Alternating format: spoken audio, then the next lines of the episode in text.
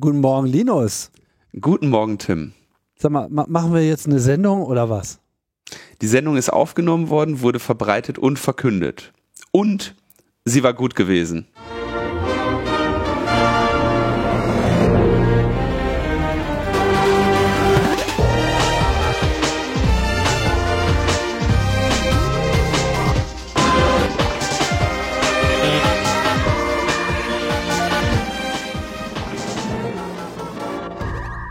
Logbuch Netzpolitik Nummer 472 vom 11. Oktober 2023. Früher Morgen und alles ist schon vorbei. Die Sendung hat sich sozusagen selbst aufgenommen und verkündet. Oder? In Übereinstimmung mit der Prophezeiung. In Übereinstimmung mit der Prophezeiung. so sieht's aus. Und ja, wir reden gar nicht lange drum herum, sondern wir bringen einfach sofort knallhart das erste Feedback, nämlich von Luca, der schreibt, die Zeitform beziehungsweise das Stilmittel, was Linus benutzt, um den Kongress anzukündigen, hat auf Englisch den schönen Namen Prophetic Perfect Tense. Na, oder prophetisches Perfekt. Da heißt es, das prophetische Perfekt ist eine literarische Technik, die in der Bibel verwendet wird, um zukünftige Ereignisse zu beschreiben, deren Eintreten so sicher ist, dass sie in der Vergangenheitsform erwähnt werden, als ob sie bereits geschehen werden. Ja, also die goldenen Zwanziger waren super. Ja. Oder sind super gewesen. Mhm. Das ist, glaube ich, das Korrekte, weil es ja perfekt. Ne? Nicht zu verwechseln Heißt es dann nicht mit dem Futur 20er? 2. Was? Achso, okay. Heißt es nicht was mit den goldenen 20 Waren die dann nicht perfekt?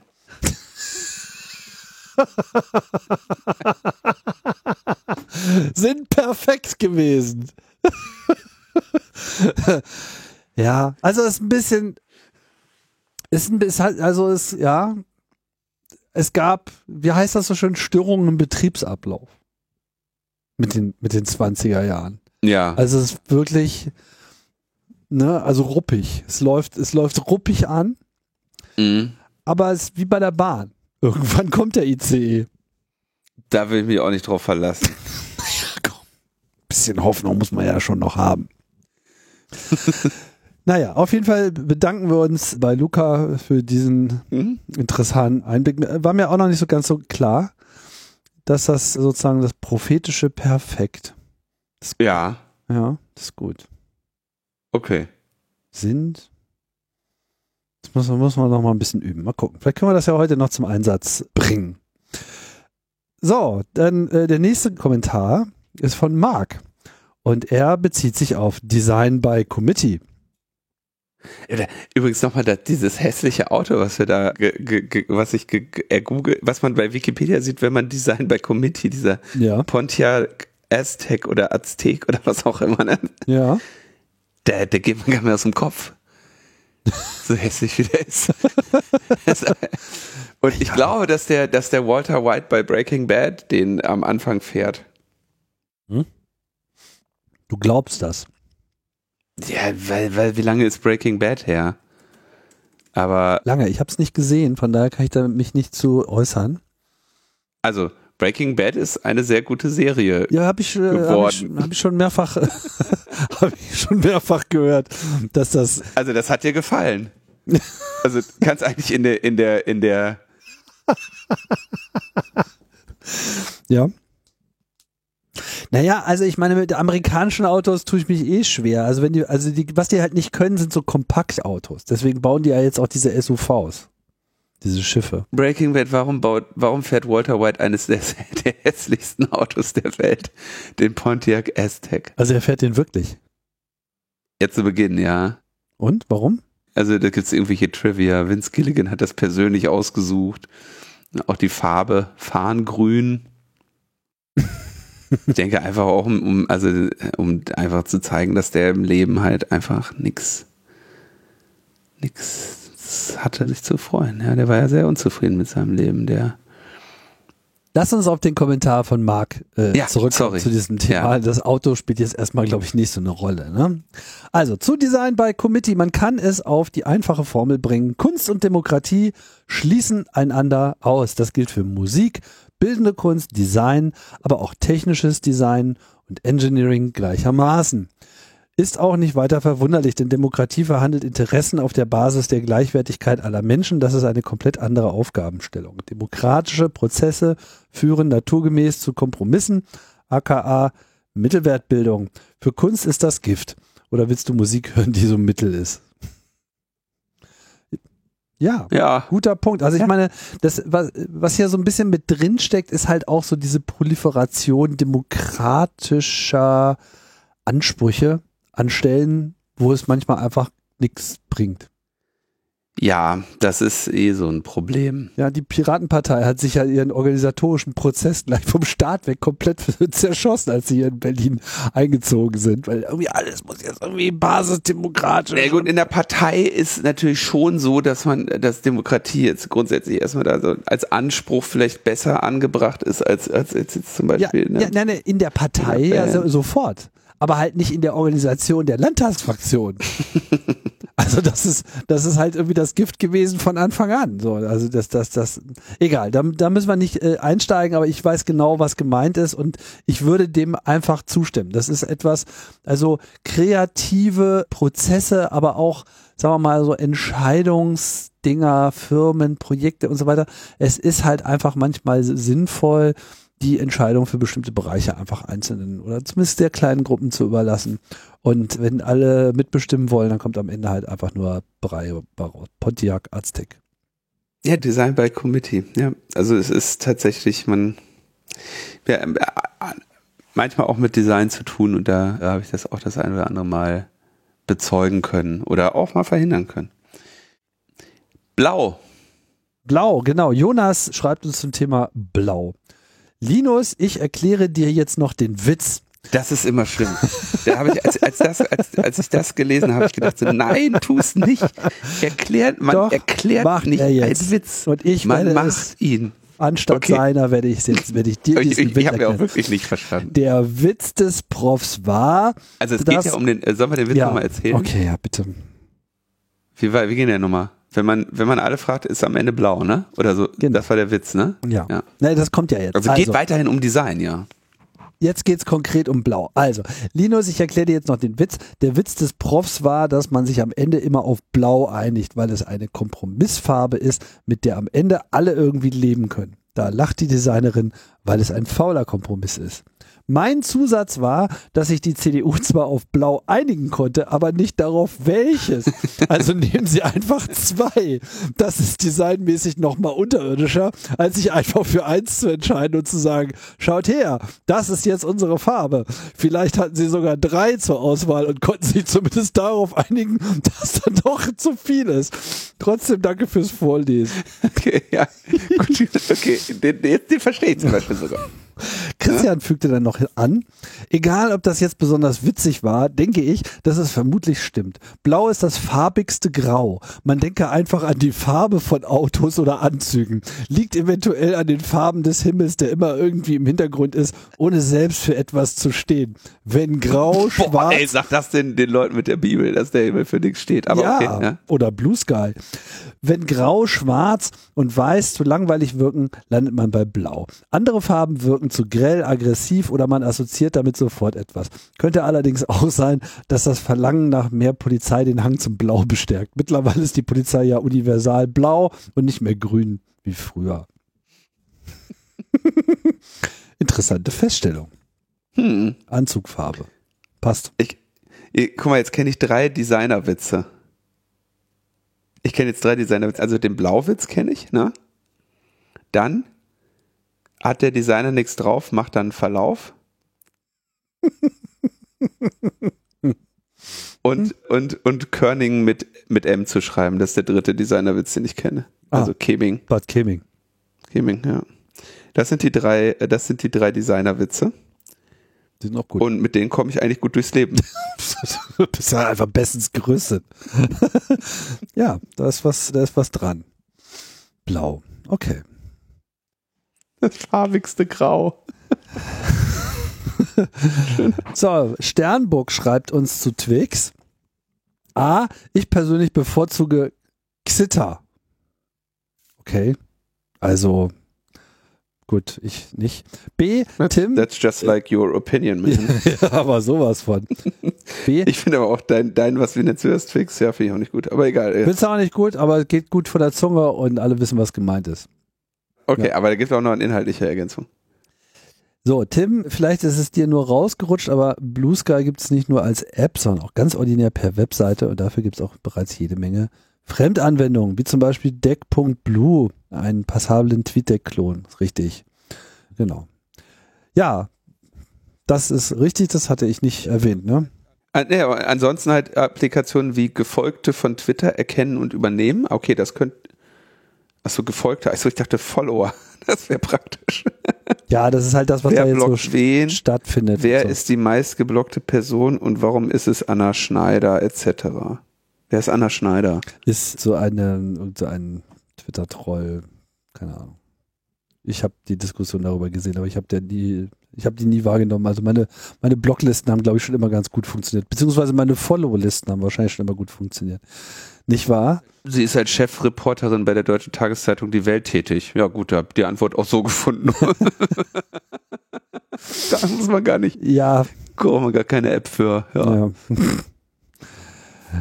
Ja, genau. Ja, also bei Blue Sky tut sich gerade ja viel. Da kommen ja gerade auch die Ich habe gerade mal, ich habe die gegoogelt. Ich habe Anna Schneider gegoogelt. Und? Dann habe ich ihren, auf Google ihren Twitter-Link gefunden. Dann habe ich da drauf geklickt und jetzt steht da blockt. Also sie ist, sie ist so, sie ist, sie ist deswegen die meistgeblockte Person, weil sogar ich, der sie nicht kennt, sie geblockt hat. ah, und Anna Schneider ist blockt. okay, ja, gut. Warum auch nicht? ja, okay. Kann man alles, siehst du mal, geht alles mit, äh, mit Haben Sie recht. Mit Blue Sky. So, nächster Kommentar geht um die tollen NFT-Marken der Post. Parad sind X. Die, sind die jetzt weg? Die wurden doch jetzt bestimmt alle jetzt aufgekauft von unseren Hörerinnen und Hörern. Parad X Hallo, hier nur ein krasser Nachtrag zum wichtigsten Thema der Sendung. Kryptomarken. Die Deutsche Post ist auch hier late to the party. Der Nordbrief hat bereits in Kooperation mit dem Wacken Open Air eine limitierte Anzahl an Kryptomarken herausgebracht. 50.000 Stück. Diese ist jedoch so unbeliebt gewesen, dass sie weiter in dem Shop gekauft werden kann. Link anbei. Limitierte. Wer ist denn Nord? Also kann ich mit Nordbrief dann, also liefern die Briefe auch außerhalb von Wacken aus, oder? Ich habe keine Ahnung. Ich habe ehrlich gesagt das erste, erste Mal davon gehört, dass es äh, die gibt. Naja, also okay. Aber pass auf. Das ist, das ist auch die Briefmarke von Wacken 2023. Da sind ja noch nicht mal 50.000 Leute hingekommen. Die sind doch alle im, im Schlamm stecken geblieben. Stimmt. Ja, das ist Ein original Wacken-Produkt. Ne? Erste NFT-Krypto-Briefmarke in Deutschland. Und sie ist aber auf 50.000 Stück weltweit limitiert. Hochwertiges Sammler Wallet im Wacken-Stil. Also das sind halt einfach Marketingabteilungen im, im Warenzustand. Das, das, das kann man nicht anders sagen. Ja. Wacken-Stamp with NFT. Ja, kannst du den, kannst du den Wacken-Leuten nicht andrehen. Steffen hat auch noch eine Anmerkung zu dem Thema und schreibt, moin Leute zum Thema Kryptobriefmarke. Grob kann man in Sammler von gestempelten, also gelaufenen Marken und ungestempelten, postfrischen Marken unterscheiden. Daneben gibt es noch reine Motivsammler. Die Marke hat einen Zweck und diesen sollte sie aus meiner Sicht auch erfüllen, nämlich einen Brief slash Paket befördern. Dann ist sie natürlich gestempelt. Paketmarkensammler ist natürlich auch Achso, nee, die gibt es ja auch in schönen Paketmarken. Okay, ich dachte so. Jetzt lass mich erstmal vorlesen. Kannst ja, du gleich so. eine dumme Witze dazu ja. machen. Dann ist sie natürlich gestempelt und wird am besten noch als Ganzsache, das ist ein kompletter Brief oder Karte, gesammelt. Was da ein NFT soll, keine Ahnung. Hat nicht mal eine Gummierung zum Aufkleben. Daher glaube ich nicht, dass dieser Kryptoschwachsinn Briefmarkensammler anspricht. Eher Seiteneinsteiger, die nach Wertanlagen suchen. So wie früher mhm. die Leute, die jede neue Marke kauften und sich hinlegten in der Hoffnung, der Wert möge steigen. Danke für euren super Podcast und so weiter. Okay, machen wir. Ja, das sind mal Einblicke aus der Philatelie. Bringt alles nichts. Mal gucken. Wird sie wahrscheinlich auch drauf sitzen bleiben, die Post. Soll ich mal den nächsten machen? Wenn du möchtest. Der, der ist zu DDR und Nazis. Ja, da habe ich ja gestern äh, bei, in der letzten Sendung mich in das vorsichtige Terrain, in das für mich unsichere Terrain der Geschichte der Deutschen Demokratischen Republik begeben und habe gesagt, die, die DDR wird sicherlich ähnliche Probleme mit der mit dem Mangel an nicht ehemaligen Nazi-Eliten gehabt haben. Und dazu kommentiert der Jade-Affenjäger Linus Darstellung, nach der sich die frühe DDR und BRD gleichermaßen aus dem Verwaltungsapparat des NS-Regimes bedient hätten, ist historisch nicht korrekt in der SBZ der sowjetbesetzten Zone und der frühen DDR wurde die Entnazifizierung mit stalinistischer Gründlichkeit und oft auch der entsprechenden Willkür vorangetrieben.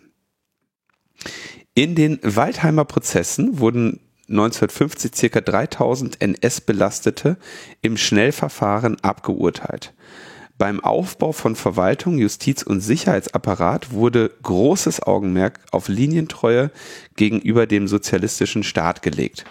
Berufserfahrung, die man nur durch jahrelange Praxis im NS-Staat hätte erwerben können, war im Vergleich dazu zweitrangig. Die Posten im Staatsdienst wurden stattdessen in der Regel mit jungen Menschen, NS-Verfolgten oder emigrierten KPD-Kadern besetzt. Jedenfalls denjenigen, die noch übrig waren. Eine düstere Randnotiz ist hier, dass deutlich mehr Mitglieder der alten KPD der Weimarer Republik durch Stalins Säuberungen umgekommen sind als durch das NS-Regime. Beispielhaft für diese Werdegänge seien hier Karl Eduard von Schnitzler, Hilde Benjamin und Erich Mielke genannt. Kennst du noch Karl Eduard von Schnitzler? Ich glaube nicht. Der Schwarze Kanal. Ach, der, ja, ja, ja, doch, der ist vor ein paar Jahren erst gestorben. Mhm. Der, da gab's noch naja, doch, 2001. Okay, ist doch. Ist, aber in den 20ern ging es ja ein bisschen länger. Ja, der hat. Ja, ja, okay, alles klar, verstehe. Diese deutlich erfolgreichere Entnazifizierung in den Anfangsjahren wurde später gleichsam Gründungsmythos und Selbstverständnis der DDR als besserer, antifaschistischerer der beiden deutschen Staaten. Man ließ dementsprechend auch keine Gelegenheit aus, wiederum oft zu Recht auf die NS-Vergangenheit der westdeutschen Führung hinzuweisen. Gleichzeitig war die DDR selbst in weniger empfindlichen Bereichen des öffentlichen Lebens häufig deutlich weniger wählerisch, wenn es um NS-Vergangenheit ging. Auch eine zivilgesellschaftliche Aufarbeitung der NS-Vergangenheit wie später im Westen gab es in der DDR natürlich nie. Stattdessen wurde den eigenen Bürgern gebetsmühlenartig versichert, dass sie sozusagen qua Geburt Antifaschistinnen und Antifaschisten wären. Spannendes Thema, an dem die Unterschiedlichkeit der beiden deutschen Staaten wunderbar greifbar wird, wie ich finde. Ja, vielen, vielen Dank für diese Aufklärung. Ja. Spannend. Ja, das hätte ich mich eigentlich auch mal zu äußern können noch. Also das war mir jetzt nicht unbekannt, aber in dem Detail hätte ich es jetzt so auch nicht darlegen können. Speziell auch, dass jetzt da so die KPD-Kader einerseits genutzt und andererseits auch von den Stalinisten gesäubert wurden, das war mir auch nicht klar. Ja, Karl Eduard von Schnitzler war ja, war ja also der war, der war ja damals, also der war ja Pop im Westen. Hast du es mal gesehen? Schwarze Kanal, sagt dir das was? Also es ist ja so eine, das war so die, ja, die oder so. Das war so die Propagandasendung im DDR-Fernsehen, wo dann ja. immer so die West-Nachrichten durchgekaut wurden. So, also der saß da wirklich mit seiner dicken Brille und hat dann halt irgendwie also wirklich gnadenlos auf dem Westen rumgehackt und das also das war wirklich so das das absolute Propaganda-Outlet. Aber es war halt für uns so lustig, dass wir halt einfach Schwarzer Kanal immer geguckt haben. Es hatte auch diesen geilen diesen geilen Intro-Sound. Wo dann so ein Bundesadler auf irgendeinem komischen Sendeantenne rumhopst irgendwie. Naja, der schwarze Kanal. Ganz groß. Karl Eduard. Und Erich Mielke auch noch. Und Hilde Benjamin, die auch noch genannt wurde, ist so die Richterin, die so Schauprozesse durchgeführt hat. Naja. Hat ja super funktioniert. Ja, mit der Entnazifizierung. Vielleicht könnten wir das einfach nochmal jetzt äh, so ein Programm äh, anleiern. Du meinst, wir sind beim ersten Thema? also, ich meine, wenn das damals erstmal ganz gut gelaufen ist. ja, mal gucken, ne? Wo, wo wäre es denn angemessen? Ja, diesmal müsste man sich halt, glaube ich, ein bisschen mehr um die Zivilgesellschaft kümmern, mhm. als um die empfindlichen Bereiche des öffentlichen Lebens. Aber ja, äh, anderes Thema. Und äh, Wahlen ist ein Thema, scheiße. Ja, genau, wir sind doch schon mittendrin. Oder? Ja, also ich möchte ein, also ich habe jetzt relativ wenig dazu zu sagen zu den Wahlergebnissen in Bremen und Bayern. Ich glaube, die, die aufzuarbeiten, das müssen andere machen oder können auch andere einfach sehr viel besser. Ich mache mir in letzter Zeit viel Gedanken über, und das habe ich ja hier auch im Podcast schon öfter ausgeführt, über ja, Versprechen, die Gesellschaftssysteme Menschen machen und wie erreichbar die sind. Ne? Also wie das, ge, ge, was das, das Erzählte, das, das politisch Erzählte, dieser Major Consensus Narrative, das, oder auch das, die Versprechen, die Menschen für ihr Leben gemacht werden, für Leistung. Ne? Also jedes Gesellschaftssystem sagt ja eigentlich so, pass auf, so und so läuft hier der Hase und wenn du nach folgenden Regeln spielst, dann kommst du hier voran. Ne? Das machen auch Organisationen so, ne? auch Unternehmen, wenn die sagen, ja, pass auf, Ziel des Unternehmens ist folgendes zu erreichen oder folgendes zu produzieren. Wir spielen nach diesen und jenen Regeln, das sind unsere KPIs und wenn du, wenn du da irgendwie schön mitmachst, dann dann machst du hier mehr Geld. Ja?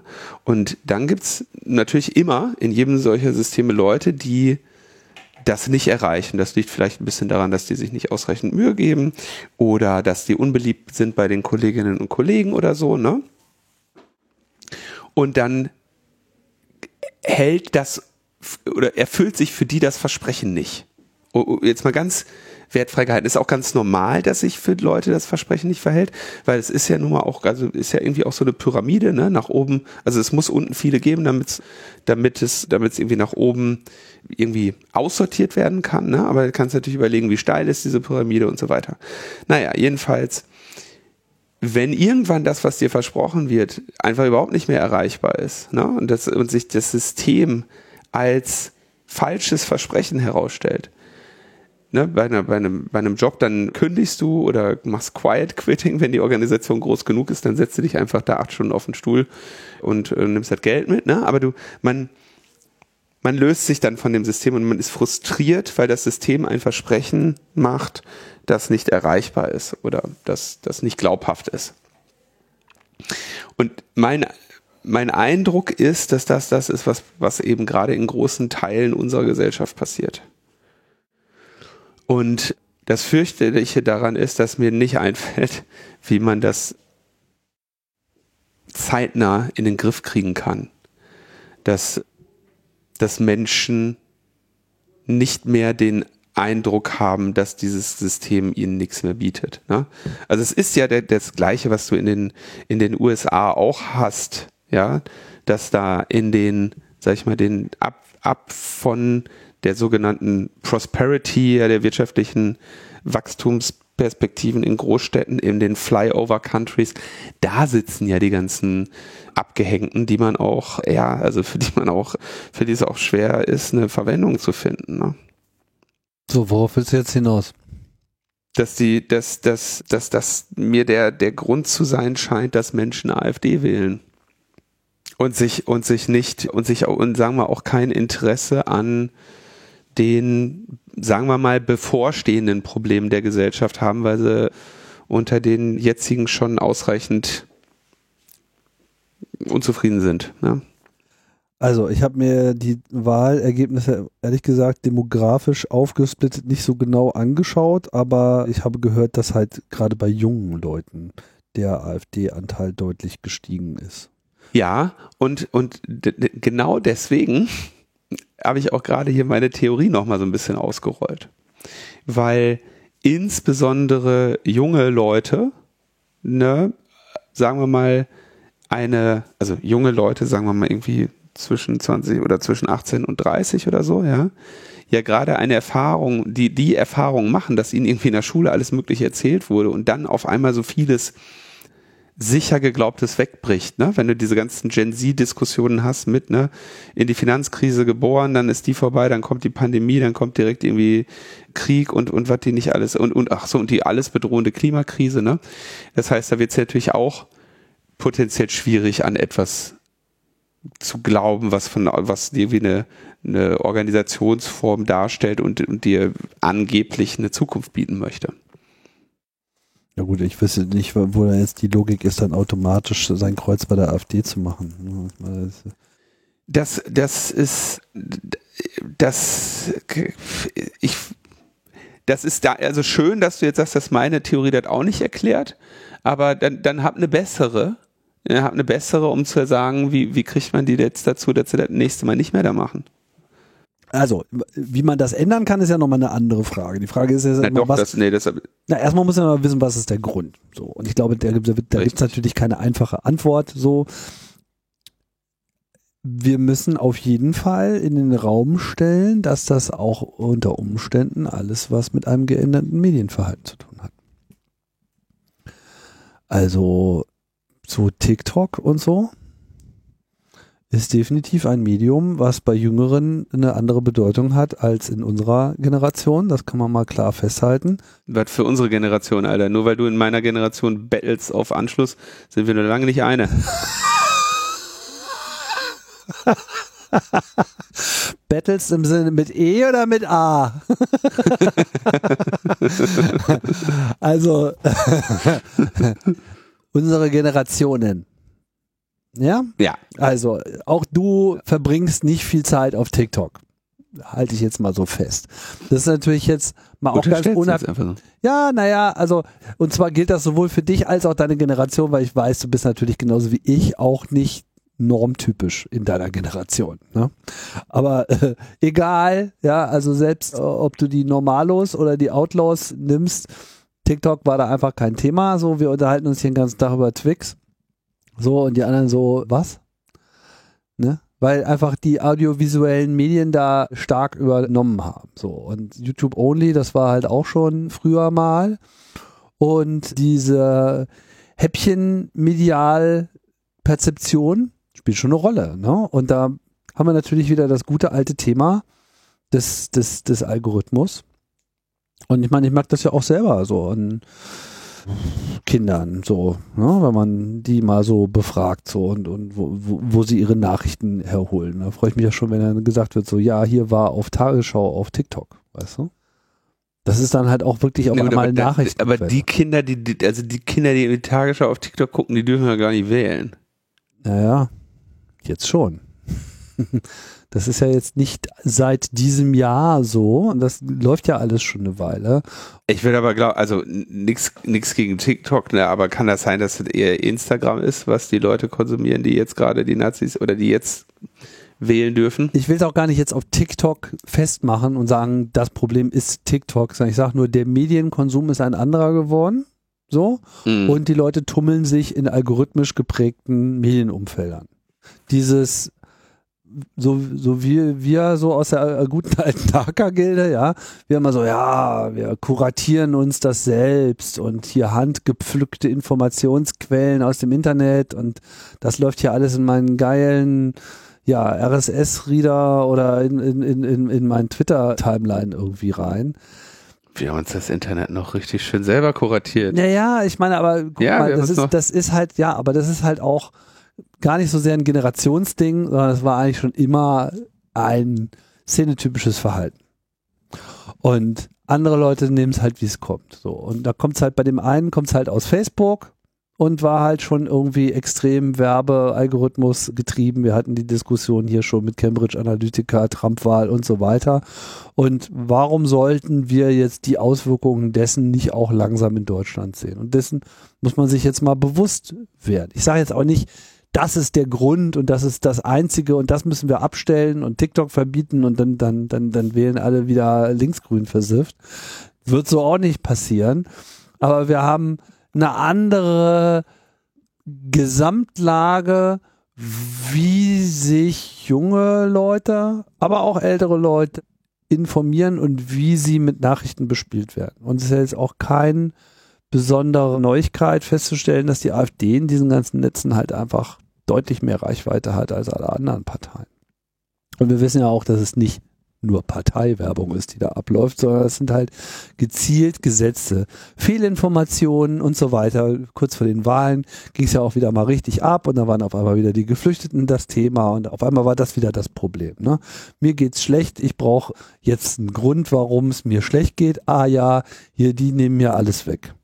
Und das ist halt immer wieder dasselbe Spiel. So. Und wenn du dann halt diese einfache Botschaft und ne, einfache Erklärung für komplexe Fragen ist immer super.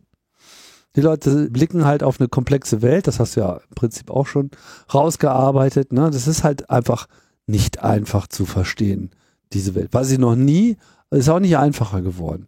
Und wer gewinnt? Ne? Einfache Antworten auf komplexe Fragestellungen. Die müssen dann nicht richtig sein. Hauptsache, sie sind einfach. Und dann hast du dann halt so deinen Baukasten, mit dem du dir deine Follower zusammenbaust. Und dann läuft es dann halt auf solche hirntoten Parteien raus, die letzten Endes für die Leute, die sie wählen, nichts zu bieten haben, aber die halt trotzdem irgendwie ihre Stimme kriegen. Alright. Für uns ist eigentlich nochmal entscheidend oder, oder für uns, warum wir überhaupt auf diese Wahl blicken, ist ja die Hessenwahl. Weil da war ja, da hatte Nancy Faeser sich ja hingestellt als Spitzenkandidatin. Und ich hatte ihr wirklich viel Glück gewünscht in Hessen. weil um, na, also da haben wir wirklich mal mit ihr mitgefiebert. Ja. Und nun ja, ich weiß, also die CD, die SPD ist hinter der AfD, glaube ich, in den Wahlergebnissen in Hessen. Ne? Also irgendwie schlechter, also das ist ich versuche ich hatte die alle Ergebnisse der Landtagswahl. Ja, also die AfD 18 Prozent, die SPD 15,1, die Grünen 14,8. Also drittstärkste Kraft äh, mit 15 Prozent. Verloren hat sie 4,7 Prozent. Ja, die Grünen haben 5 Prozent verloren, die AfD hat 5 gewonnen, aber na, wie dem auch sei. Es gibt natürlich jetzt die Debatte, oder es, es zeichnete sich die Debatte ab muss Nancy Faeser jetzt zurücktreten oder nicht? Ja, nachdem sie als Spitzenkandidatin versagt hat. Und da gibt's zwei, zwei Positionen, die ich da mal rausgesucht habe. Einmal eine Autorin des Spiegel, die, wo ist der Name? Ah, Sophie Gabe, ja, die im Prinzip sagt, also auf die Frage, wann ein Politiker oder eine Politikerin zurücktreten sollte, gibt es eine eindeutige Antwort bei Korruption, Vetternwirtschaft oder groben inhaltlichen Fehlern. Nancy Faeser kann man nichts davon vorwerfen. Ja, sie hat eine strategisch unkluge Entscheidung getroffen, gleichzeitig Ministerin und Spitzenkandidatin in einem Bundesland zu sein. Aber das ist jetzt nicht etwas, für das man zurücktritt. Es war unklug, diese beiden inkompatiblen Rollen in sich zu vereinen. Ja, und damit kommt, dann beurteilt sie noch die Politik von Nancy Faeser als irgendwie halbwegs erfolgreich oder so. Den Teil weigere ich mich jetzt zu zitieren, weil das, ist das eine weil das eine inhaltliche Bewertung ist. Und dann gibt's nämlich den Markus Reuter bei Netzpolitik, der nicht jemand zitieren möchte, der sagt, Innenministerin Nancy Faeser ist nicht zu halten. Und dann natürlich auch sagt, so, sie wollte eine Chatkontrolle festhalten. Sie im Bereich der Vorratsdatenspeicherung liegt seit bald einem Jahr ein fertiger Entwurf des Justizministeriums für Quick Freeze ohne anlasslose Massenspeicherung in ihrem Haus vor, aber sie reagiert einfach nicht drauf. Sie wollte das Grundgesetz ändern, um sogenannte aktive Cyberabwehr zu ermöglichen, also Hackbacks.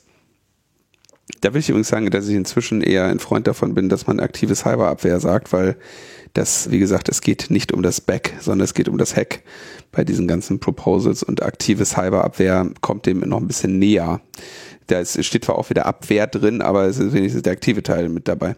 Naja, Schönbohm-Affäre und naja, das Haus aufgeräumt hat sie auch nicht, weil sie da ja immer noch die ganzen Unioner hat. Und, aber das sind natürlich alles keine Rücktrittsgründe. Kannst du bitte CDUler sagen?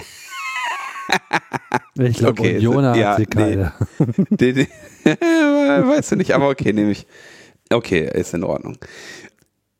Die ganzen eisernen CDUler hat sie da noch im Haus. I see what you did there. Meine Herren. Die eisernen Hardliner von der CDU. Okay, also und Markus Reuter kommt zu dem Schluss, nach dem Wahldebakel in Hessen kommt sie nun auch noch geschwächt nach Berlin zurück. Das kann nichts mehr werden. Faeser ist nicht mehr zu halten, wenn die Ampel nicht noch mehr Schaden auf sich ziehen will. Tja, beide, beide Argumentationen finde ich so halbwegs vertretbar. Also ich glaube, wir sind schon längst aus, aus, aus, aus dem Kulturraum raus, wo man für solche Detailverfehlungen, die manche so sehen, aber andere noch nicht, von einem politischen Prozess, der offiziell da noch nicht abgeschlossen ist, dass das deswegen irgendwie ein Rücktritt erfolgen kann. Ich glaube, das wird so nicht stattfinden und ich finde es auch irgendwo ein bisschen, naja, so, da wünscht man sich halt gerne mal was herbei, was man jetzt gerne hätte gar keine Frage, hat sie an politischem Gewicht verloren. Das ist natürlich klar. Wenn du als Wahlverliererin vor allem so, wie es gelaufen ist, wieder zurückkommst, dann schärft das jetzt nicht unbedingt so deine, deine, deine politische Base, gerade wenn es ohnehin gerade windig ist im Ministerposten. Aber ich meine, es ist halt im Innenministerium fast immer so.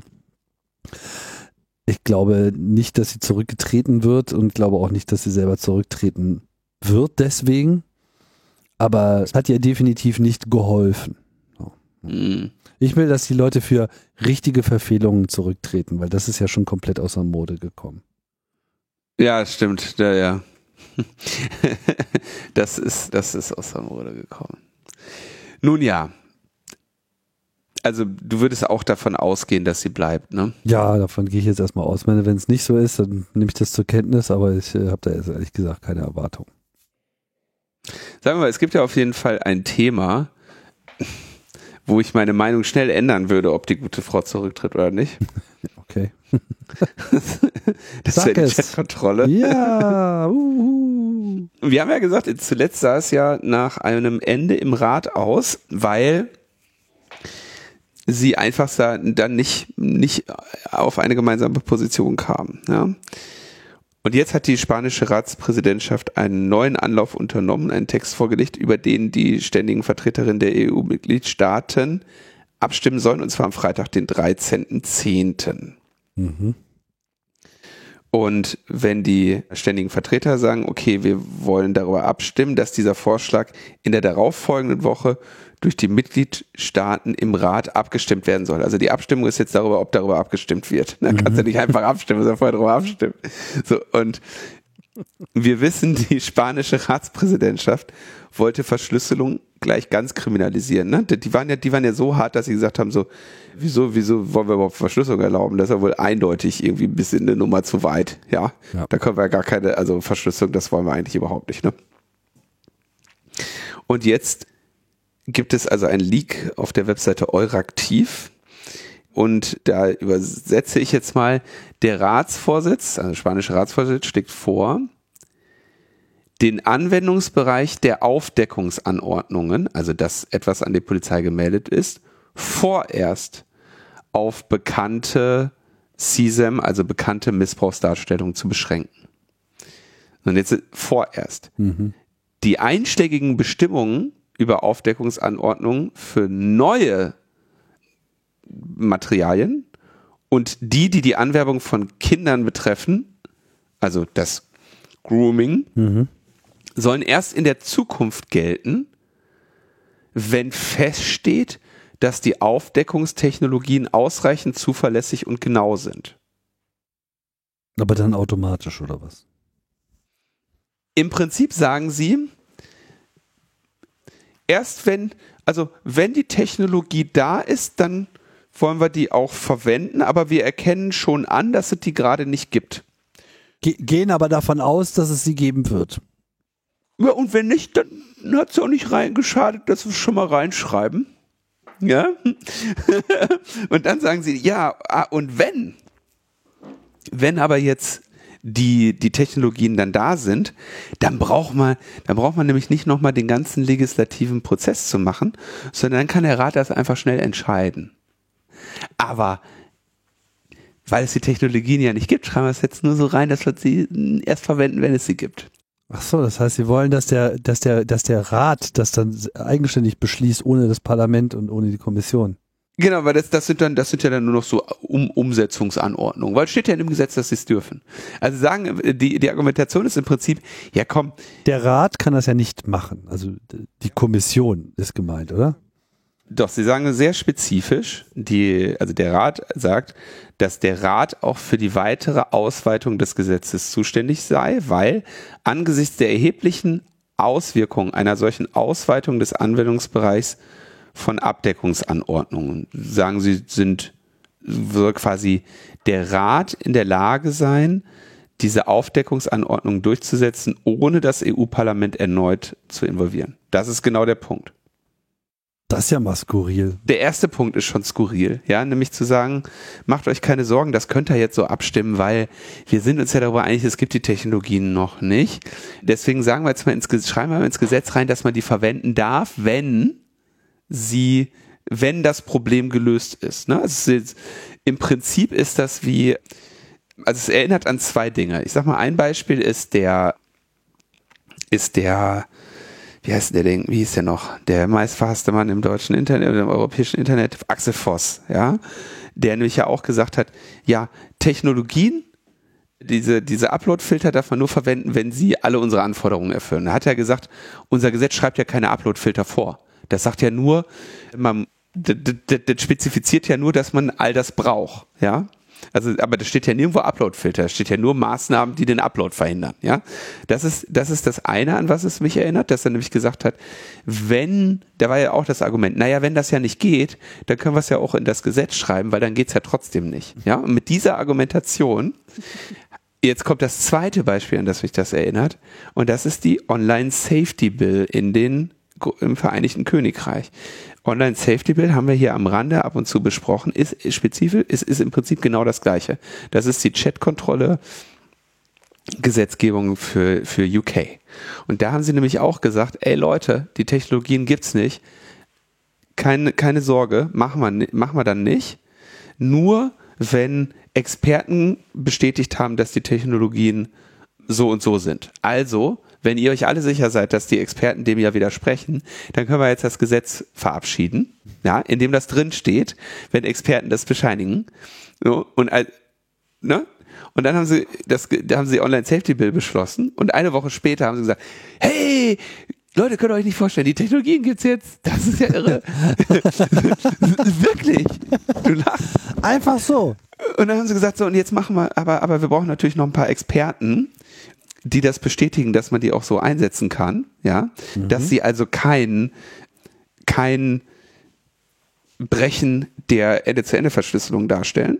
Ja, weil das ist ja der Kernpunkt, ne, dass man sagt so hier, ist das eine Gefahr für die Ende-zu-Ende-Verschlüsselung oder nicht? Und wir haben schon eine Idee, wen wir als Experten einladen. Na? Ja, dann haben sie sich natürlich ein paar ausgesucht. Dann sind natürlich auch NGOs gekommen und dann haben sie gesagt, ja, okay, also irgendwie euer, eure ein, eure, euer Urteil darüber, das teilen wir so nicht. Da kann man ja geteilter Meinung sein. So, also die haben, die haben echt, die, die haben halt den Druck aus der Debatte genommen, um, um den Leuten vorzugaukeln, ne, dass sie jetzt für eine Woche einfach anerkennen, dass es die Technologie nicht gibt. Und in dem Moment, wo die Tinte trocken war, haben sie gesagt, ja, guck mal, das hätte der jetzt nicht gedacht, aber das, die Technologie gibt's ja doch. also genau den Trick versuchen jetzt die, die Spanier im, äh, oder versucht jetzt die spanische Ratspräsidentschaft. Also das ist so, und wie Sie jetzt auch auf den Trichter kommen, dass Sie dann die Aufdeckungsanordnung erweitern können, ohne nochmal das EU-Parlament zu involvieren, da denke ich, das geht darüber, dass sie eben sagen, wenn die, wenn die Anforderungen erfüllt sind an die Technologie, dann darf sie auch eingesetzt werden. Das soll ja im Gesetz drinstehen und dann erfordert eben auch die Anwendung des Gesetzes nicht, dass sie das oder die Anwendung der Technologie nicht, dass das Gesetz geändert wird. Ja, Also hast du jetzt verstanden, warum der nee, Rat klar. macht? Ich, ja, ich habe ja, das, ich hab das nur so verstanden, dass, dass der Rat dann irgendwas entscheidet. Das kann ich mir jetzt so nicht vorstellen, dass der Rat dann ein, ein beschlossenes Gesetz sozusagen mehr Schärfe nachträglich Jedenfalls müssen, müssen sie nicht nochmal das EU-Parlament involvieren. Weil, weil sie sozusagen im Gesetz schon eine Automatik drin haben genau. und wenn es das gibt, dann machen wir das halt so. Genau. genau. So, jetzt, also jetzt werden zwei Dinge passieren. Irgendwie jetzt die, die, die Perm-Reps, die Permanent Representatives, die werden jetzt entscheiden, ob darüber nächste Woche abgestimmt wird. Also die werden jetzt am Freitag entscheiden, ob darüber abgestimmt wird. Es wäre natürlich schön, wenn die sagen, nein, also da, da findet quasi der, die, die Abstimmung statt über die Agenda des Ratsmeetings vom 19. oder 20. Oktober, ja, was meint eine Woche später. Ja. Machen sie also, da, da stimmen sie ab über die Agenda und den Text des Council und dann, wenn 19. oder 20. im Rat das auf der Agenda steht, dann wird da, also der Vote auf der Agenda steht, dann wird da auch irgendwie im Zweifelsfall darüber abgestimmt.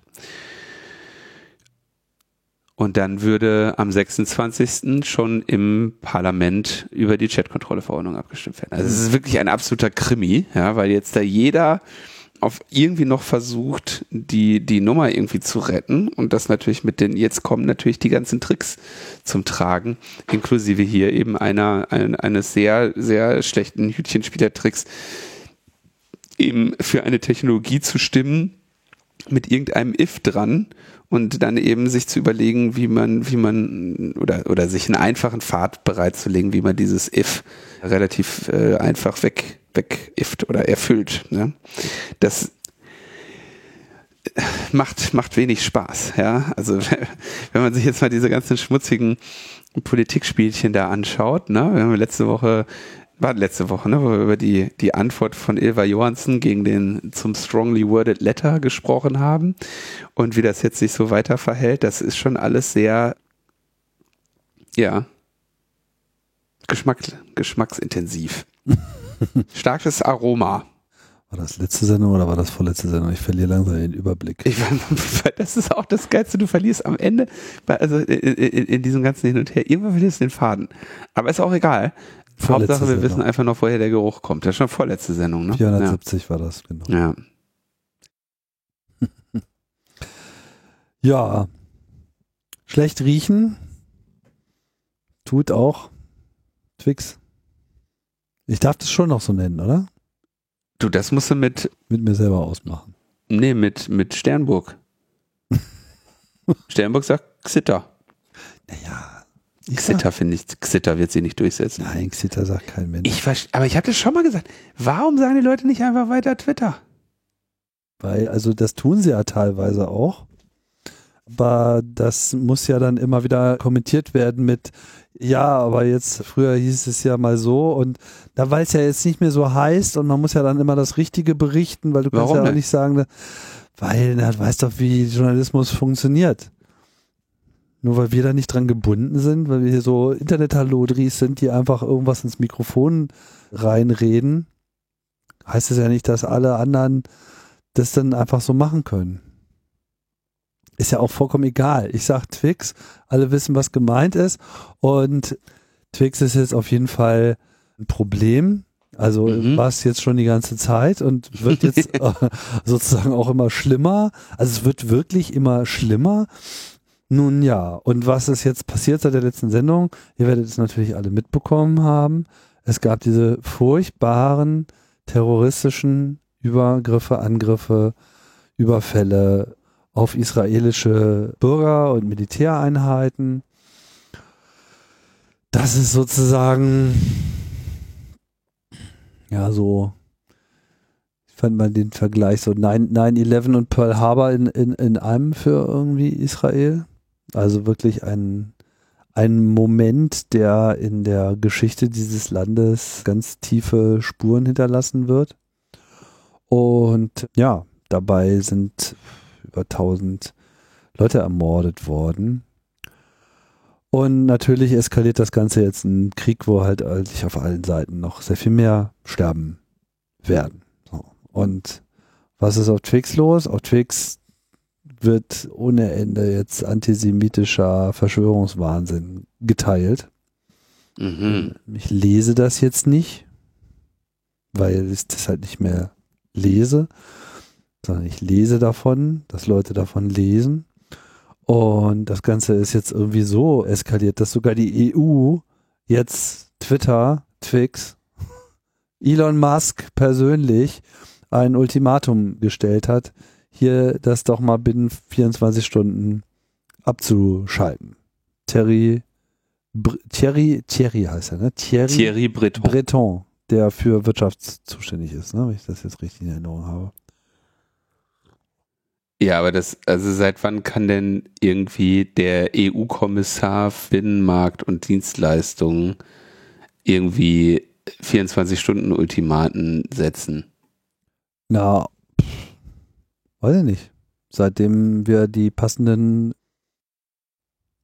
Richtlinien und Grundverordnungen verabschiedet Mhm. haben. Also er droht, droht mit, mit einer Strafe, das ist auch in Ordnung. Aber ich glaube, der will einfach nur auch mal auf, auf der Ebene mitspielen, oder? Also, Ja, ich meine, da müssen sie auch mitspielen. Ich meine, das ist ein Dienst, der wird in Europa angeboten. Der, da findet halt Moderation nicht mehr wirklich statt. Und wir hatten nun das Thema vorhin gerade so mit den Wahlen. Und genauso ist es natürlich bei solchen Ereignissen. Die ganze Terrorpropaganda funktioniert halt auf der Basis, dass dann erstmal möglichst viel Mythen und Verschwörungserzählungen losgelassen werden in tausend verschiedenen Varianten, bis halt keiner mehr weiß, was wahr ist und dann nimmt sich jeder irgendwas raus, was gerade am besten zur Verstärkung des eigenen Weltbildes passt und das Weltbild Mhm. ist halt, was Juden und Israel insbesondere betrifft, halt sowieso in der ganzen Welt im Eimer. So, also es ist halt einfach das Land, auf das immer wieder eingedroschen wird. Und diese ganze Ja-Aber-Diskussion, die dann auch in Deutschland natürlich losgegangen ist, ist halt einfach mal eine Katastrophe.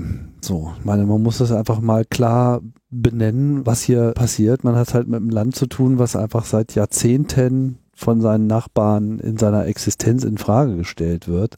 Und konkret die Hamas, die jetzt diese Angriffe geleitet hat, ist halt einfach eine Organisation, de deren Agenda die Zerstörung des Staates Israel und der Tötung aller seiner Bürger in der Agenda hat. Nicht mehr, nicht weniger. Und das geht halt mal gar nicht. So, und das, was halt jetzt gelaufen ist, ist natürlich eine totale Katastrophe.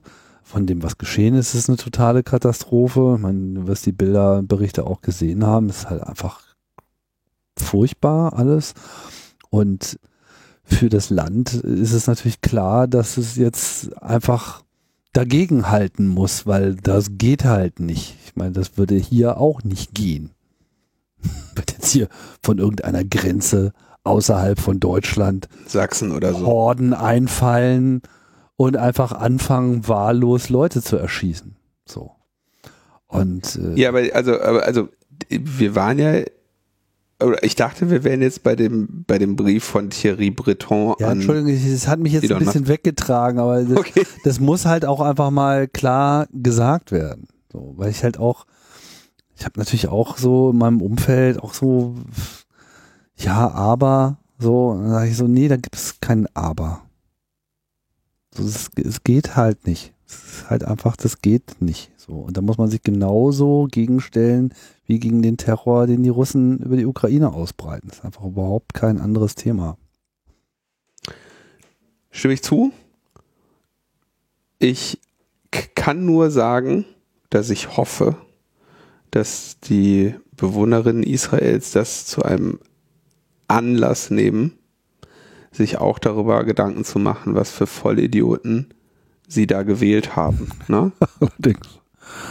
Also dieser, ich, ich kann den Namen auch ehrlich gesagt gar nicht so genau aussprechen, aber der Sicherheitsminister, der da auf den Tempelberg gerannt ist und so, ne? Also das sind alles, also das sind nicht Aktionen, die, das sind keine Provokationen oder, oder das ist, nein, das sind alles keine Handlungen, die diese Angriffe rechtfertigen. Ja. Aber es war auch allen klar, dass es ein Spiel mit exakt diesem Feuer ist. So. Und deswegen sollte man solche Vollidioten nicht wählen, ja. Das heißt nicht, dass, dass die irgendwie die Schuld daran tragen oder dass die Angriffe gerechtfertigt wären. Aber wenn das Volk Israels in Sicherheit leben möchte, was ja ein Wunsch ist, den alle Menschen hegen, dann sollten sie natürlich auch die Leute wählen, die einen belastbaren Weg haben und nicht für irgendwelchen Scheiß dann auch noch ausgerechnet diese Arschgeigen provozieren. Klar, also ich meine, das ist voll, vollkommen unbestreitbar, dass, Aber dass ich muss sich jetzt nochmal betonen, weil ich jetzt gleich wieder, das, dann hast du wieder, also ich will mich ja eigentlich zu diesem Konflikt irgendwie, also zum Konflikt äußere ich mich nicht, weil da, dann hast du eh nur Dumpfbacken an der Backe von jeder Seite, aber ja, ich würde, also die, das, das Innen, das innenpolitische Geschehen Israels hat mir in den letzten Monaten und Jahren dann doch auch sehr viel Sorgen gemacht. Ne? Also ja, mit das dem, innenpolitische Geschehen Ja, fast jedes Staates äh, Ja, das macht einem auch. Sorgen. Ja, also da, da ist jetzt Israel keine Sorgen und das ist halt auch in allen anderen Ländern um Israel herum ist das innenpolitische Geschehen halt auch eine to- totale Katastrophe. Das rechtfertigt ja, ja, halt das überhaupt nichts. Äh, Das ist, sagen wir mal, eine Israel-interne äh, Diskussion und ich meine, vor 50 Jahren, als das letzte Mal das passiert ist, dass Israel halt so auf dem linken Fuß erwischt wurde, ist danach halt die Regierung auch abgeräumt worden und da handelte es sich halt um niemand anders als irgendwie Golda Meir, die jetzt sozusagen nicht unbedingt gerade besonders unpopulär war, aber der Netanyahu, der ist sowieso schon unpopulär. Ich meine, in den letzten Monaten sind da einfach sozusagen täglich Massendemonstrationen durch das Land ge gegangen. Ein Großteil der Reservisten hat, um dagegen zu pro protestieren, was die da machen, den, den Dienst sozusagen, den Reservistendienst verweigert. Also das hat alles nachhaltig dazu beigetragen, dass sozusagen das Land aus dieser Hab-Acht-Stellung herausgeglitten ist und das wurde sozusagen jetzt auch noch zusätzlich mit bestraft. Konkret geht es dabei ja um was anderes. Da geht es ja darum, dass Netanyahu halt schon seit langem von Korruptionsprozessen verfolgt wird und das Ganze alles schon an so einen Punkt kam, wo eigentlich klar ist, dass er jetzt mal verurteilt wurde, dann verurteilt wird. Aber dann ist er halt wieder an die Macht gekommen, hat sich irgendwie mit diesen Rechtsextremen zusammengetan, die sozusagen das so, die, die so allerlei zu Bedingungen gemacht haben und er musste aber auch zu allem Ja sagen, zu diesem ganzen Quatsch, den die vorgeschlagen haben und die natürlich, wie das immer bei diesen rechtsextremen Parteien ist, einfach auch gar keine Kompetenz für so Ministerämter in den eigenen Reihen haben. Nur damit irgendwie so ein neues Gesetz veröffentlicht oder beschlossen werden kann, was am Ende dazu führt, dass er nicht verurteilt werden kann. Was letzten Endes Mhm. natürlich die Rechtsordnung, die demokratische Rechtsordnung Israels auch außer Kraft setzen würde, weil es im Prinzip sagt, die Politik darf quasi der, ähm, der, den Gerichten der Justiz vorschreiben, was richtig ist und was nicht. Ne? Mit anderen Worten, sie können halt verhindern, dass der Ministerpräsident verurteilt wird, weil das halt unangemessen wäre. Und dagegen wurde halt demonstriert. Aber das sind, das sind innenpolitische Konflikte, die mit dieser außenpolitischen Situation so erstmal nichts zu tun haben. Und natürlich wird alles immer vermischt. So. Und es geht beim diesem Thema Israel geht es immer um alles und alles wird reingeworfen und diese ganzen Verschwörungstheorien, was die Juden angeblich alles auf dieser Welt kontrollieren und so weiter, so ja, vergiss es halt einfach. Es ist halt einfach ein, ein Land, was versucht in Ruhe äh, gelassen zu werden. Ich ver- versuche nochmal zu, die Kurve zu Elon Musk. Mhm. also, weil ja vor diesem Hintergrund, ja, also der, der Brief, den jetzt Thierry Breton an Elon Musk schreibt, endet mit dem Satz, ich bitte Sie eindringlich, diese Anfrage innerhalb der nächsten 24 Stunden schnell, genau und vollständig zu beantworten. Wir werden Ihre Antwort in unsere Bewertungsakte zur Einhaltung des Digital Service Act aufnehmen.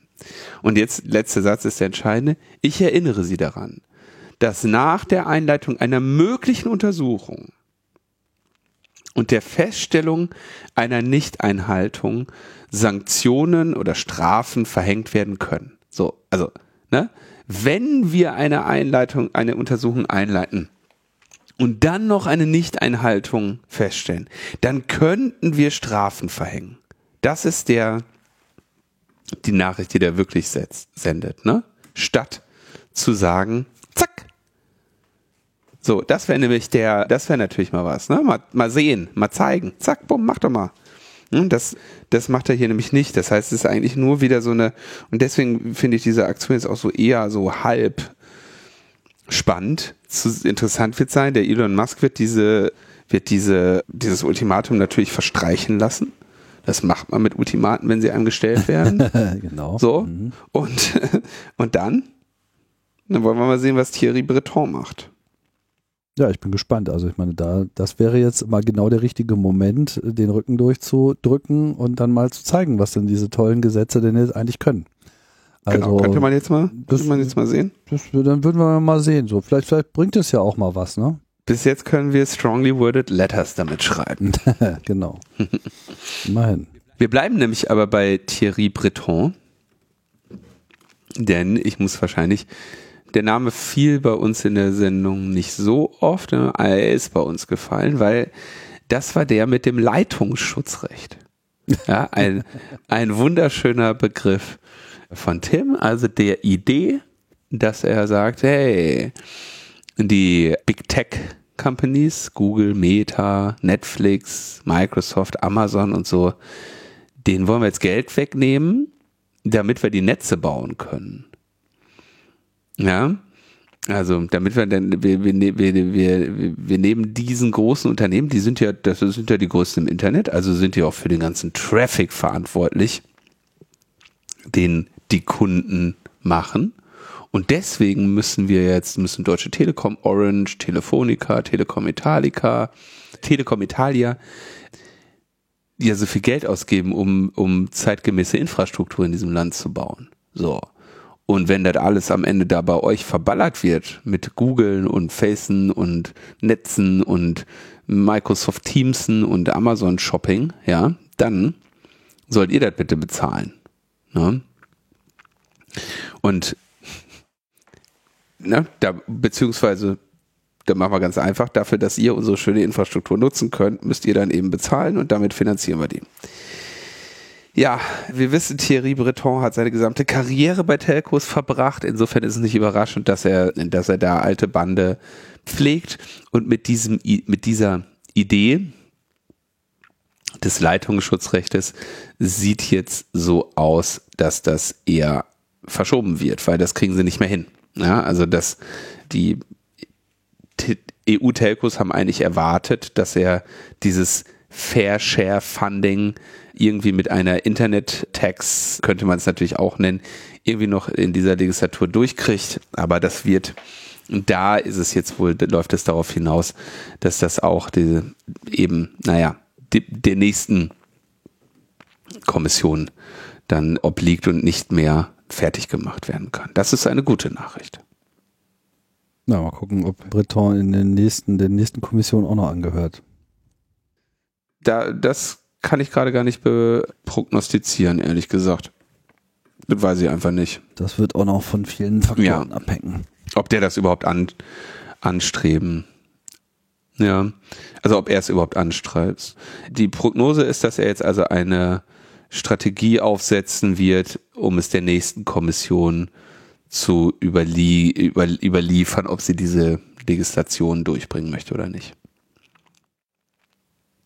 Ja, im November des nächsten Jahres ist die Kommission fünf Jahre gewesen, ist vorbei. Jo. Das ist eine gute Nachricht. Also sagt Thomas. Ja, also ich meine, zumindest ist es erstmal aufgeschoben so, ne? Das oder kann, kann erstmal nicht stattfinden. Genau. Dann haben wir noch ein kleines, eine kleine Hintergrundrecherche. Es ist jetzt ungefähr ein Jahr her. Da gab es das sogenannte Griechenland Watergate. Da ging es um die, den Staatstrojaner Predator, der in Griechenland gegen einen Journalisten, gegen den Oppositionsführer und ein paar weitere eingesetzt wurde. Gehackt von der eigenen Regierung. Das ist auch, Mann, ey. Stell dir mal vor. Die streiten aber alles. Stell dir mal vor, die würden sagen so, Olaf Scholz hat, hat äh, Friedrich Merz hacken lassen und den abgehört. Ja, also stell dir mal vor, also ich meine, würde ich sagen, Endlich Hätte kümmert noch. Skandalpotenzial, ne? Ja. endlich, endlich mal ein Fall von, nein. Aber ich glaube, da würde, das, das wäre schon so ein größerer Skandal, ne? Und wenn das dann noch eine, wenn das dann noch so eine Schadsoftware ist, die an, an die ägyptische Regierung und an Libyen verkauft, könnte man sagen, einigermaßen skandalös. Aber in Griechenland geht das. Auch da hatte das natürlich ein entsprechendes politische Nachwirkung, aber da geht's gar nicht drum, denn jetzt wurde mal hinterher recherchiert, wo dieses Predator herkommt. Und das gehört nämlich einem Firmenverbund mit dem Namen Intellexa.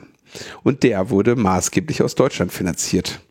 Also Spiegel, Tagesschau und so haben sich daran beteiligt.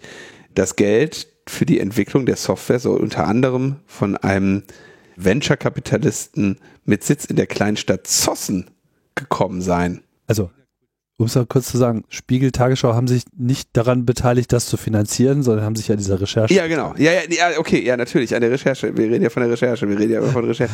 Sowohl, Ja, und dann äh, gibt's noch irgendwie den einen Kulturinvestor namens Joram Roth, der soll auch anderthalb Millionen Euro in eines der, in einem der Unternehmen investiert haben. Ist ja auch ein Wachstumsmarkt, wenn man Zeitung aufschlägt.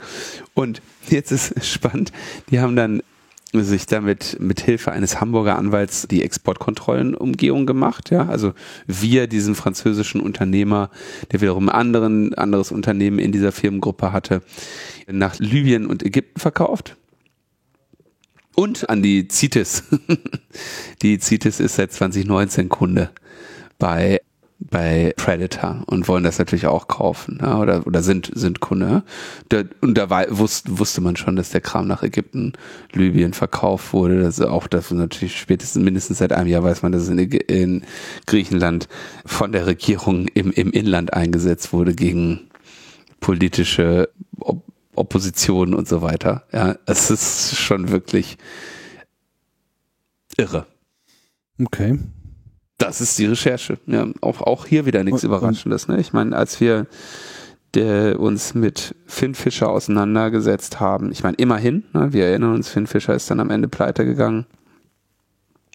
Und die Strafverfahren wegen der Umgehung von Exportkontrolle laufen immer noch, ja. Alles spannend, aber auch da sind es ja Deutsche gewesen, ja.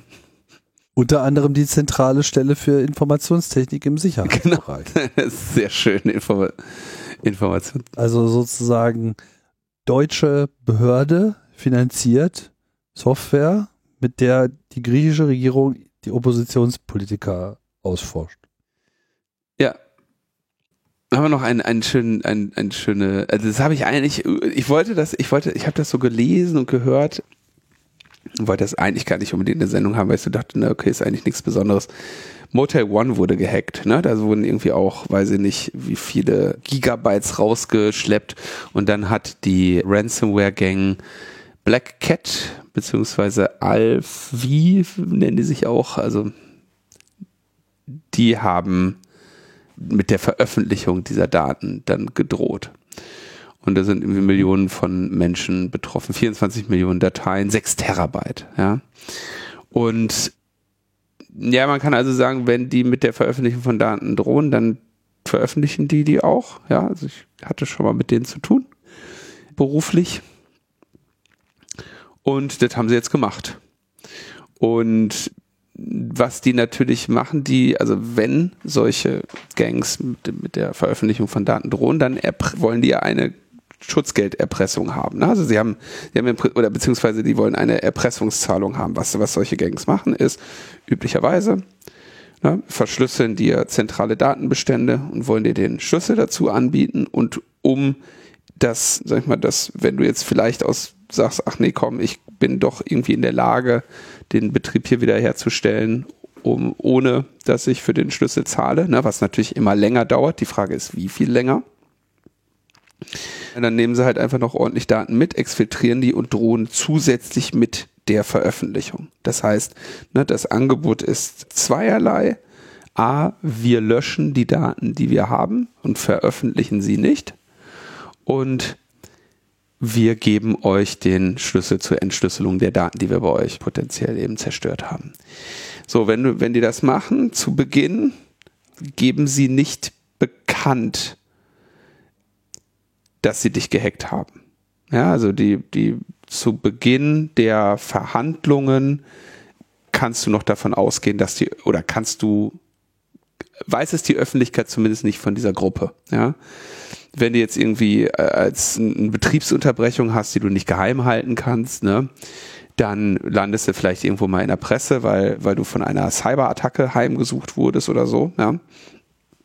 Aber wenn sich dann herausstellt, wenn so ein bisschen Zeit vergeht und sich herausstellt, dass du kein Interesse hast zu zahlen, dann suchen die gerne mal die Öffentlichkeit oder haben halt so Blogs, auf denen sie erstens natürlich diese Dateien veröffentlichen und zweitens oder Links zu den Dateien veröffentlichen und zweitens auch so Ankündigungen machen, wer jetzt hier bald geleakt wird, ja, um den Druck zu erhöhen, ja, damit es die ja so auch eben die öffentliche Debatte gibt, zahlen die jetzt oder nicht. Und Motel One hat nicht gezahlt ich habe keine Ahnung, was die Forderung war, aber es wird sicherlich ein paar Millionen Euro gewesen sein. Man kann auch immer noch ein bisschen verhandeln, haben wir auch ganz gute Erfahrungen mit. Aber die, die Situation oder die Frage, die sich ja bei dieser Zahlung dann stellt, und das ist keine einfache, ich will die nur mal so illustrieren, ist, wenn Motel One gezahlt hätte, dann wären diese Dateien nicht veröffentlicht worden. So. Natürlich hätte Motel One dafür an Kriminelle bezahlt und ne, diese, deren Geschäftsmodell genährt und so weiter. Aber zumindest als jemand, der sich garantiert in diesen Daten befindet, weil ich ein, ein oder andere Mal schon in so einem Motel One war, habe ich vielleicht meine Überlegung dazu, ob Motel One nicht vielleicht doch hätte bezahlen sollen, um den Schaden von mir abzuwenden. Ja, also diese Möglichkeit, muss man zumindest mal sagen, hatte Motel One und haben sich dagegen entschieden schön ist, was sie dazu sagen. Ja, also das sind sechs Terabyte. Ja. Und dann sagen sie zum Beispiel so schöne Sätze wie Motel One hat nach Kenntnis des Hackerangriffs unverzüglich sichergestellt, dass keine weiteren personenbezogene Daten von der Hackergruppe erlangt werden können. Die haben alle, Mann. weißt du, das, geil. Vielen Dank, dass du das. also sie haben zwar alle, aber mehr haben sie auch nicht gekriegt. Ja, und sie haben mit IT-Sicherheitsexperten zusammengearbeitet. Ja. Das ist natürlich, das ist natürlich was. Ne? So. Und dann? Ich meine, sie hätten natürlich, sie hätten natürlich auch mit der lokalen Bäckervereinigung äh, zusammenarbeiten ja, aber können. Die konnten, ich weiß nicht, ob das so hilfreich gewesen wäre. Ne? ne? Interessant ja. wäre natürlich gewesen, vorher mit Leuten zusammen, zusammen zu arbeiten, die sich damit auskennen.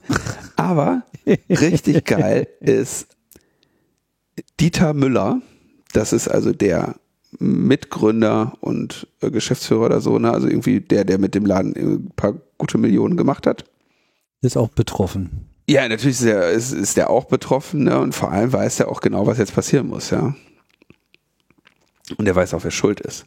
Und er antwortet dann auf Anfrage der Süddeutschen Zeitung kein Wort des Bedauerns gegenüber seinen Kunden, stattdessen eine Forderung in Richtung Politik die Politik muss die Cyberabwehr endlich erheblich aufrüsten, denn leider hat der Staat noch keinen Weg gefunden, seiner staatlichen Hoheitsaufgabe gerecht zu werden und seine Bürger und Unternehmen vor kriminellen digitalen Angriffen zu schützen. Ah, war der Staat schon. Interessanter Spin. Fand ich gut. Fand ich richtig gut. Dafür kriegt er die lobende Erwähnung. Äh, ey, das ist so. Also um, um, seine, um seine Server dicht zu kriegen, äh, setzt er aufs Verteidigungsministerium oder was? Ja, auf jeden Fall ist der Staat schuld. Das ist ja super. Ja, der Staat ist schuld, weil er hat ja nichts gegen Cyber gemacht. Ja. Vor ein paar Tagen hat er in New York ein neues Konzept mit Rooftop-Bars und mehr Luxus gestartet. Also er will jetzt irgendwie in, in, in New York irgendwie was machen, ne? Also, und im, im Fokus-Interview erzählt er dann, wie geil profitabel das ist. Was er nicht, was er, was er nicht erzählt, ist, äh, wie viel Staatshilfen er bekommen hat in der Zeit, wo wegen Corona niemand in seine blöden Hotels gegangen ist. Ne? Das hat er, hat er außen vor gelassen. Das wurde mir dann auf Mastodon mal ergänzt, wie viel Millionen Euro Subventionen dieser Laden bekommen hat. Aber ja, finde ich sehr schön.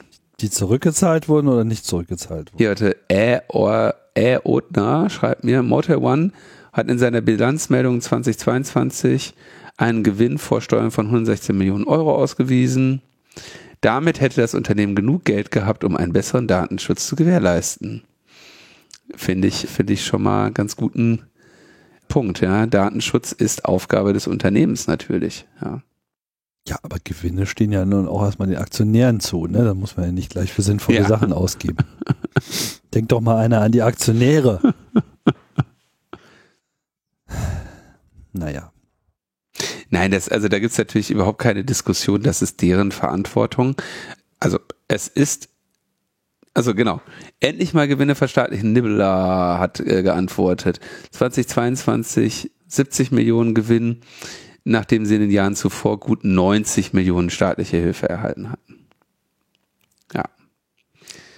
Ja.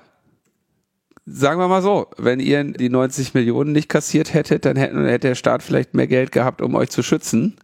Aber äh, so. Bestimmt. Bestimmt. Vielleicht wäre es auch klug gewesen, einfach sich selber mal darum zu kümmern. Ne? Zu muss natürlich noch sagen, also es ist nicht so einfach in also Hotelinfrastrukturen sind natürlich ein bisschen kompliziert, ne? Eine ganze Reihe an Angestellten, die sehr kurzfristig angelernt werden. Das ist, da muss man schon die IT-Sicherheitsexpertinnen holen, bevor der Laden aufgemacht wird. Danach ist nicht mehr viel zu holen. Ne? Interessanterweise, das ist eher, will ich nur so am Rande machen, MGM äh, hatten einen ähnlichen Fall, also Metro Goldwyn Mayer, die machen ja Filme, aber die machen auch Hotels. Und da gibt es also diese MGM Resource. Und die hatten einen Hack und die haben dafür jetzt tatsächlich einen Schaden von 100 Millionen US-Dollar benannt, ja, wovon ungefähr, ach so, und es waren übrigens die gleiche Gang, ja, war auch Black Cat LV, ja, die haben jetzt wahrscheinlich offenbar einfach mal eine ordentliche Branch, die sich auf Hotels konzentriert. Und ja, leuchtet, also leuchtet als als Angriffsziel ein, als Infrastruktur, die halt ne, unglaublich viele lo lo local äh, Situationen hat. Trotzdem, na, wenn du in einen Motel One gehst, kennen die dich schon, weil du in einem anderen warst. Das heißt, du hast eine große verteilte Inter Infrastruktur mit allerhand Leuten, die Zugang zu allerhand Daten haben. Das ist keine so, keine so schlechte Idee, sich als, als Ransomware-Gang darauf zu konzentrieren. Genau, und die Hotelbetreiber können sich mal darauf konzentrieren, Maßnahmen zu ergreifen, weil ich meine 100 Millionen Verlust, die sie jetzt mit dieser Attacke eingefahren haben, also MGM, ne, das wird wahrscheinlich beim Motel One äh, auch Auswirkungen haben, keine Ahnung, welche. Ich bin mal gespannt, ob Form, der zum Beispiel, ob der Staat sich jetzt nicht vielleicht mal traut. Ich meine, klar muss der Staat sich schämen, dass er es nicht geschafft hat, Motel One zu schützen, ja, das ist, das ist natürlich schon, also da hat er natürlich echt einen Punkt, ja. Vielleicht schämt der Staat sich sogar so sehr, dass er jetzt gar nicht äh, sich traut, da. Das System sollte sich was schämen. Ja, unglaublich, ey.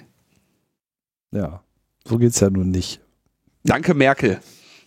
Wollte ich ja. noch dazu sagen. Oh Mann. Staat. Geil, der Staat. Naja, okay. So, sind wir jetzt am Ende angekommen? Glaube ja. Ja. Ende der, Ende der Sendung. Noch, noch ein kurzer Nachtrag. Wir hatten ja letztes Mal so über Finanzierungsmodelle und so weiter gesprochen. Da gab es noch ein paar Nachfragen, wie denn das so gehandhabt werden soll. Dann sage ich nochmal so eine Sache, die ich glaube ich letztes Mal nicht so erwähnt habe. Also uns sind natürlich kleine regelmäßige Spenden tausendmal lieber als irgendwie so einmalige Zahlung. So, also falls ihr da irgendwie am Abwägen seid, geht es so um diese Planungssicherheit und dass man irgendwie kontinuierlich trickle, kontinuierlich irgendwas am Start hat. Oder das ist natürlich die andere Möglichkeit, kontinuierlich regelmäßig große Spenden. Das nehmen wir auch. Ja. Oder? Ich nehme alles. Doch, ich nehme alles. Ich bin da nicht so wählerisch. Der Tim, der dreht jeden Tag zweimal um, sagt, ah, der kommt aber jetzt nicht oft genug oder so. ich, Unterstellung. genau. Und wenn ihr die Wahl habt, lieber SEPA als sowas wie PayPal, weil bei PayPal, kennst du das Spiel, klicken dann nämlich alle immer beim Zahlen auf den falschen Button. Da kann man nicht sagen, ist für einen Händler oder ist für Freunde und Familie. Und wir sind natürlich Freunde und Familie. Oder? Wenn ich dir was schicke, wir beide sind Freunde, ja. Wir, wir, wir sind Freund und Familie aller unserer Hörerinnen. Ich glaube, das würde ich so nicht sagen, aber ich habe auf jeden Fall ein großes Herz Und ähm, Aber die ich, Hörerinnen ich habe ein großes Herz und viel, viel Freundschaft zu geben. Genau. Naja. Insofern belangen wir euch auch nicht weiter. Das war's von uns in dieser Woche. Logbuch Netzpolitik 472 meldet sich ab. Wir sagen jetzt einfach mal, wir wollen. Wir wollen regelmäßig, ohne Gebühren, viel Geld. So. Und wenn das die Technologie nicht liefert, dann muss sie eben erfunden werden. Schluss, Schluss. Tschüss. Ciao, ciao. Bis nächste Woche.